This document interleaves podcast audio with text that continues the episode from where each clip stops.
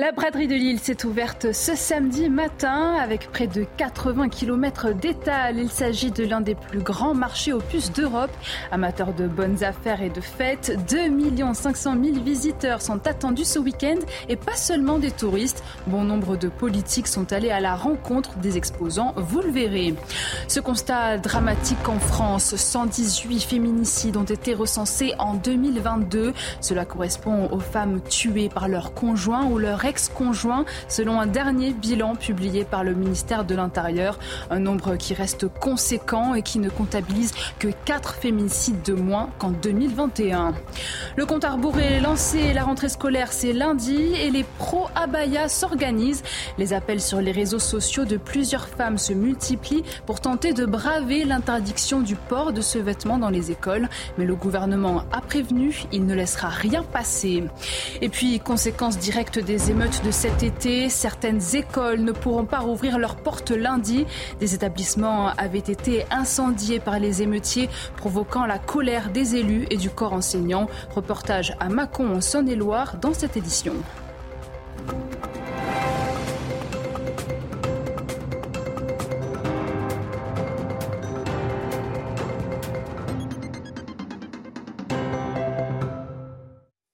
Bonsoir, soyez les bienvenus sur CNews. Heureuse de vous retrouver pour votre édition de la nuit. À la une, c'est un événement euh, incontournable dans le Nord et l'un des plus grands marchés opus d'Europe. La braderie de Lille s'est ouverte ce samedi matin. Près de 80 km d'étal, 2 500 000 visiteurs sont attendus tout le week-end et pas seulement des touristes. Plusieurs politiques ont défilé dans les rues lilloises, à l'exception de la maire de la ville, Martine Aubry, absente en raison de problèmes de santé. Sur place, Mathieu Devez avec Charles Pousseau. Les responsables politiques étaient nombreux ce samedi à avoir défilé dans les rues de Lille pour la braderie. Le matin, nous avons suivi le ministre de la Fonction et de la Transformation publique, Stanislas Guérini. Il est allé à la rencontre des Lillois, mais également des restaurateurs et des commerçants. Il a été interpellé sur l'inflation, la hausse des prix qui préoccupe les Français à quelques jours de la rentrée. Et puis plus tard dans la journée, Gérald Darmanin, le ministre de l'Intérieur, est arrivé à Lille. Il était 13h passé de quelques minutes. Il est allé déjeuner dans une célèbre brasserie de Lille avec des cadres de la majorité, notamment le patron du Parti Renaissance, Stéphane Séjourné. Et puis plus tard dans la journée, c'est l'opposition qui s'est distinguée avec un discours tenu par la chef de file des députés insoumis, Mathilde Panot, et le coordinateur de la France insoumise, Manuel Bompard. Et face à cette importante présence politique, les avis des Lillois sont pour le moins mitigés. Je vous propose de les écouter. En étant une ancienne nordiste, je trouve que c'est pas forcément leur place. Et comme moi aujourd'hui, bah, je viens de Paris et je viens aujourd'hui pour la braderie. Il n'y a que la braderie qui intéresse les nordistes et tout le monde entier en même temps. Je trouve ça très chouette parce que ça montre qu'ils sont proches du peuple et puis que bah, ils aiment la ville lilloise comme nous. On est des ch'tis quoi. Ils se font toujours voir à partir du moment où il y a des grands événements comme ça à Lille. Ça, ça, ça, a toujours été. Ils n'ont pas être là, c'est festif, c'est voilà, c'est bon enfant, mais c'est pas politique ici. À noter tout de même qu'à la fin de son déjeuner, le ministre de l'Intérieur, Gérald Darmanin, a été interpellé par une jeune femme qui se revendique présidente d'un collectif féministe. Une interpellation concernant les violences faites aux femmes. Et le ministre de l'Intérieur, Gérald Darmanin, a préféré de son côté esquiver la question. 118, c'est le nombre de féminicides recensés en France en 2022. Ce dernier bilan publié ce samedi par le ministère de l'Intérieur comptabilise les femmes tuées par leur conjoint ou leur ex-conjoint. En moyenne, un féminicide survient tous les trois jours dans le pays. Et vous allez l'entendre, par rapport à 2021, ces drames ne sont pas en baisse significative. Les précisions de notre journaliste police-justice, Noémie Schulz. Avec quatre victimes de moins par rapport à l'année précédente, on ne peut pas vraiment parler de baisse. En moyenne, un féminicide est survenu tous les trois jours en France. Sur la même période, 27 hommes ont été euh, tués par leur compagne ou ex-compagne. Dans le détail, l'étude précise le profil des 118 euh, victimes euh, féminines. 43% des femmes tuées avaient entre 30 et 49 ans. Elles étaient le plus souvent de nationalité française, n'exerçant pas ou plus d'activité professionnelle. 37 avaient déjà subi des violences, 24 les avaient déjà signalées à la police et 4 euh, bénéficiaient de dispositifs de protection de type téléphone grave danger ou encore contrôle judiciaire pour euh, le conjoint violent. Les auteurs, eux, ont en moyenne 46 ans, nationalité française, souvent sans emploi. Les faits se produisent en grande majorité au domicile du couple, de la victime ou de l'auteur, sans préméditation, le plus souvent avec une arme blanche, mais dans un cas sur cinq, une arme à feu est utilisée.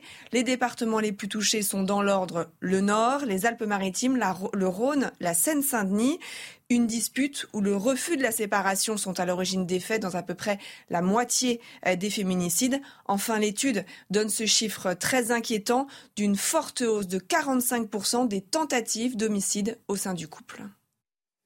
La rentrée scolaire approche à grands pas et avant lundi, les pro-abaya s'organisent. Vous le savez, le port de ce vêtement est désormais interdit dans les écoles, mais certaines jeunes femmes entendent contourner la règle ou jouer sur l'ambiguïté. Sur les réseaux sociaux, elles appellent les élèves de toute confession à se vêtir lundi en robe longue. Reportage d'Adrien Spiteri. Venez à la rentrée, on met toutes des abayas. Les messages comme celui-ci se multiplient sur les réseaux sociaux depuis l'annonce de l'interdiction du port de ce vêtement dans les écoles. Une provocation assumée avec parfois certains messages adressés à Gabriel Attal. Vous aimez mon outfit pour la rentrée? Je pense que le ministre de l'Éducation va l'adorer. Certaines jeunes femmes pensent que cette interdiction va être difficilement applicable et appellent à la solidarité féminine pour compliquer la tâche des chefs d'établissement. J'appelle toutes les femmes, solidarité féminine les filles. Que tu sois musulmane, juive, athée, on n'en a rien à faire. Je fais un appel à toutes les filles. À la rentrée, mettez toutes des longues robes. J'aimerais voir la tête qu'ils vont faire. Comment est-ce qu'ils vont s'en sortir? Comment est-ce qu'ils vont faire le tri dans toutes ces robes-là? Comment est-ce qu'ils vont déterminer que cette robe-là ou cette robe-là, c'est une abaya? Ça va être un gag, je le sens. Partagez l'information au maximum, s'il vous plaît. Lundi, les élèves portant l'abaya ne pourront pas entrer en classe, mais seront accueillis par les établissements scolaires. Les équipes pédagogiques devront alors expliquer le sens de cette interdiction avant de possibles sanctions disciplinaires. Et le sujet dépasse nos frontières. La polémique autour de l'interdiction du port de l'abaya s'étend à présent à l'international. Une marque anglaise d'abaya incite à braver l'interdit dans un challenge.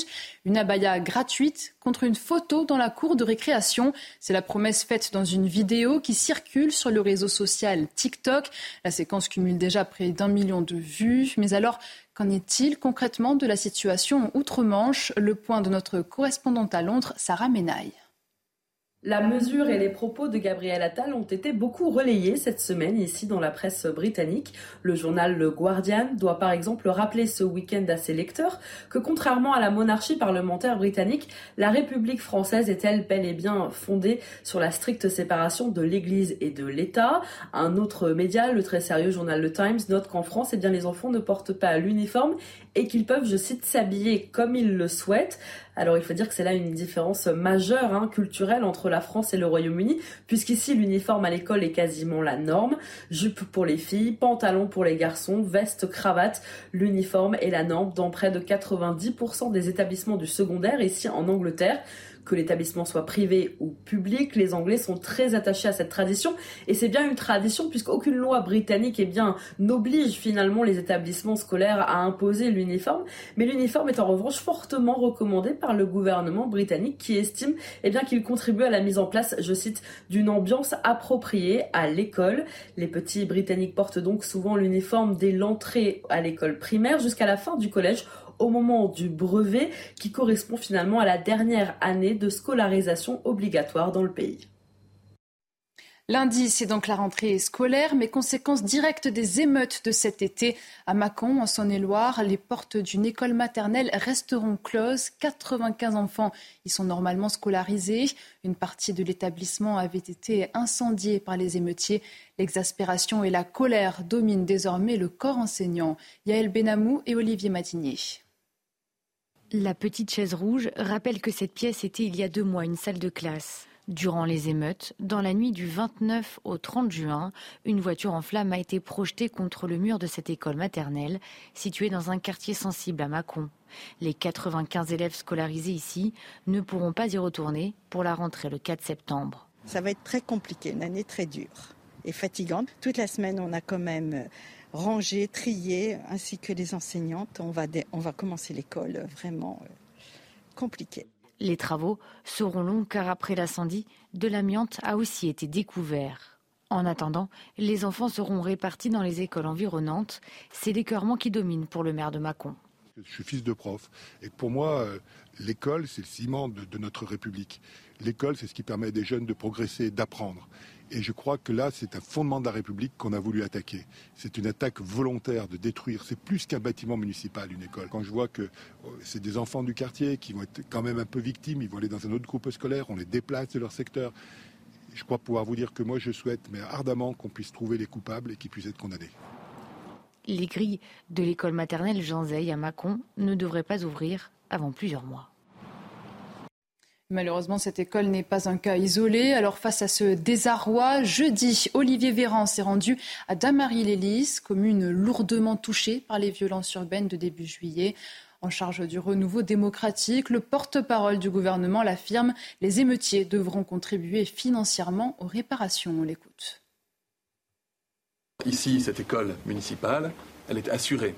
Donc les assurances, je le demandais là, prennent en charge 80 des dépenses de reconstruction, 80% des dépenses. On parle de 350 000 euros, ça veut dire qu'il va rester quelques dizaines de milliers d'euros qui peuvent être aujourd'hui à la charge de la mairie, mais pour lesquels, évidemment, on est en train de, discuter pour voir qui va prendre euh, sa part. Ensuite, sur la réparation financière, c'est-à-dire sur la contribution financière des auteurs, nous faisons tout en, pour que ceux qui ont brûlé, ceux qui ont cassé, soient mis aussi à contribution, évidemment. Ça fait partie de la réparation de justice. Dans le Nord, les stigmates des émeutes de début juillet sont encore présents à la mairie de Mont-Saint-Barreul. Le bâtiment avait été incendié et les dégâts sont énormes. Les travaux sont estimés à 5 millions d'euros. Depuis, la mairie tourne au ralenti. Une structure de secours a été ouverte pour accueillir les habitants de la commune. Aminata Demphal. Depuis l'incendie de sa mairie, la ville de Mont-Saint-Barreul pense ses plaies lentement. Une mairie annexe bien qu'un peu dégradée, a été ouverte pour répondre aux besoins administratifs des Monsois. Les différents services, regroupés dans un open space, sont indiqués par un marque-place. Un dispositif provisoire suffisant pour ses habitants, présents ce jour-là dans les locaux. Par rapport aux emplacements, je trouve que ça va. J'ai jamais été déçu. En fait, je suis toujours bien servi avec eux. Il n'y a pas de souci. C'est très fluide, je, viens de rentrer, je ressors. Le service continue et on peut récupérer nos justificatifs, fait autres, euh, directement ici, c'est pas trop loin. Tous sont reconnaissants de l'effort fourni et ont apporté leur soutien aux employés municipaux. Les travaux du bâtiment principal devraient s'étaler sur deux ans. Le maire estime le montant total des dégâts à 5 millions d'euros. Ce calvaire en Seine-et-Marne, dans la commune de Melun, les habitants du quartier de l'Allemand sont excédés. Des dealers ont investi un immeuble rendant le quotidien impossible aux locataires. Partie commune insalubre, présence de nuisibles. Depuis deux ans, ils font face à des conditions de vie inhumaines. Nos équipes sont allées à leur rencontre. Régine Delfour et Pierre Emco. Bonjour. Au 9 de la rue Claude Bernard, à Melun en Seine-et-Marne, ne rentre pas qui veut. Après avoir passé les barrages, nous pénétrons dans le hall. Une forte odeur d'urine se dégage. Sur les murs, les tarifs de diverses drogues sont affichés. Depuis plus de deux ans, des dealers ont investi cette tour de 13 étages. Des locataires ont accepté de témoigner, mais de façon anonyme, par peur de représailles. Denise, dont le prénom a été changé, habite ici depuis des dizaines d'années et a vu son quartier se dégrader. Ils ont envahi le hall, ils ont envahi les escaliers.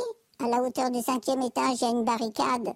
faut pouvoir passer. Quand on descend, moi, euh, j'ai des difficultés à monter et descendre les escaliers. Donc, euh, on leur demande de pousser un peu leur barricade. Ils n'en ont rien à faire. À tous les étages, des immondices jonchent le sol.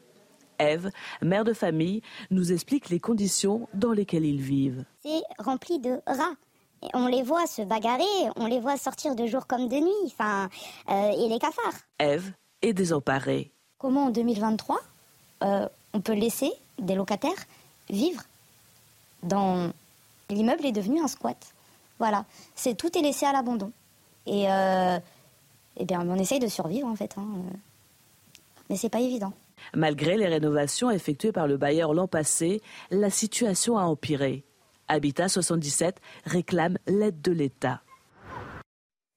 Dans l'actualité internationale, aux États-Unis, New York favorise l'inclusion des musulmans. Désormais, l'appel à la prière retentira dans la ville tous les vendredis entre 12h30 et 13h30 pour la grande prière hebdomadaire. En période de ramadan, il retentira chaque soir pour marquer la rupture du jeûne. Les explications de notre correspondante à New York, Fanny Chauvin. Les mosquées new-yorkaises n'ont plus besoin de permis pour diffuser l'appel à la prière. On devrait donc entendre plus souvent le chant du muezzin dans les rues de la ville, mais à certaines conditions. L'appel à la prière sera seulement autorisé une heure les vendredis et au coucher du soleil le mois du ramadan. C'est une décision du maire de la ville, Eric Adams, qui souhaite favoriser euh, l'inclusion. L'élu démocrate qui ne croit pas en la séparation de l'Église et de l'État. Aux États-Unis, eh bien, euh, je rappelle hein, que la religion fait partie intégrante de la vie euh, publique et politique. Le président américain jure sur la Bible le jour de son investiture. Alors, après l'annonce de cette décision, eh bien, il n'y a pas de polémique ici. Les leaders religieux et la police vont collaborer ensemble pour déterminer le volume sonore de cet appel à la prière. New York, qui est la deuxième ville américaine à prendre cette décision après Minneapolis en 2022. Allez, un peu de douceur en cette fin de journal. On reste aux États-Unis, mais direction la Floride, à Key West. Elle pèse pas moins de 90 kilos, est âgée d'une quarantaine d'années, répond au nom de Tina. Cette splendide tortue Kawan a retrouvé son milieu naturel vendredi. Après avoir été blessée en juillet, piégée dans une ligne de pêche, les soignants de la région lui ont sauvé la vie. Sa convalescence terminée, l'animal a désormais regagné la mer sous les applaudissements de la population. Et puis du foot euh, et du rugby, entre autres, au menu de votre JT Sport. Restez avec nous.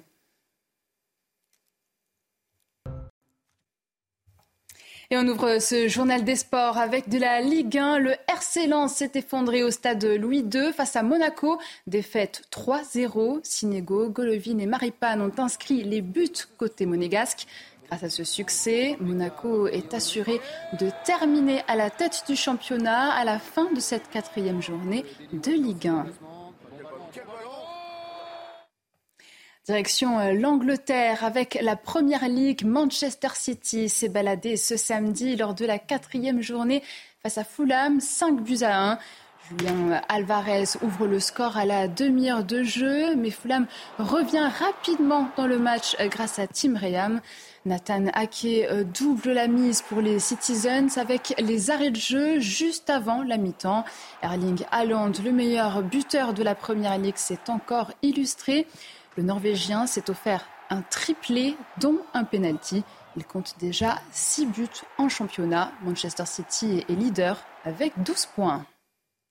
En rugby, à présent, c'est le choc de cette troisième journée de top 14 entre Clermont et La Rochelle. Match très serré entre les deux équipes. Clermont s'impose de peu, 11 à 10 au score.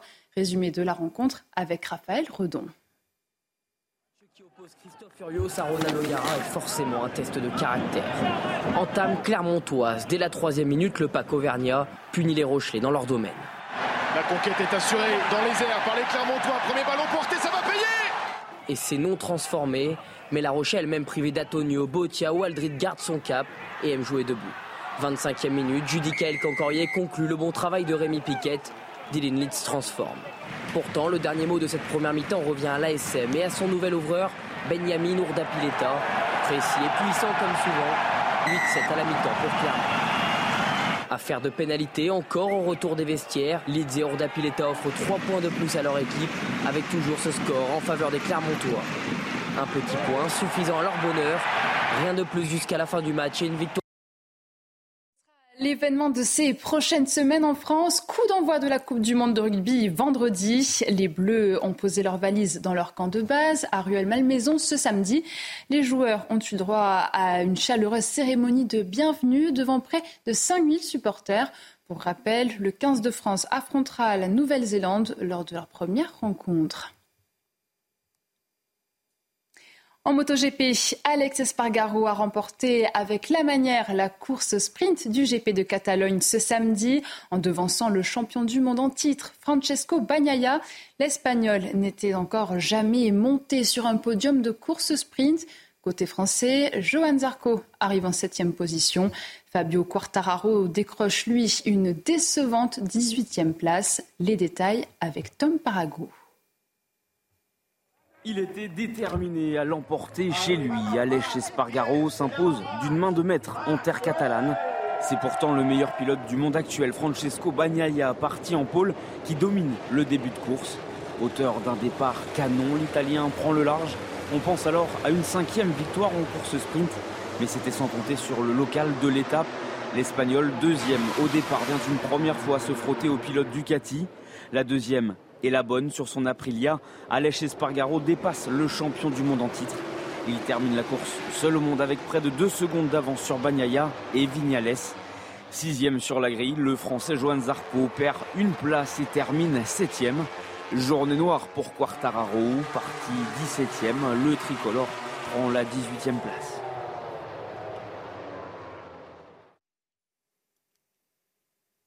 C'est la fin de. C'est la fin de cette édition. Merci de l'avoir suivi. Restez bien avec nous. On marque une courte pause avant de revenir sur cet événement exceptionnel en Europe. Et ça se passe dans l'Hexagone. La braderie de Lille a fait son retour ce week-end avec un défilé de politique que nos journalistes ont suivi pour CNews. A tout de suite. Retrouvez tous nos programmes et plus sur cnews.fr.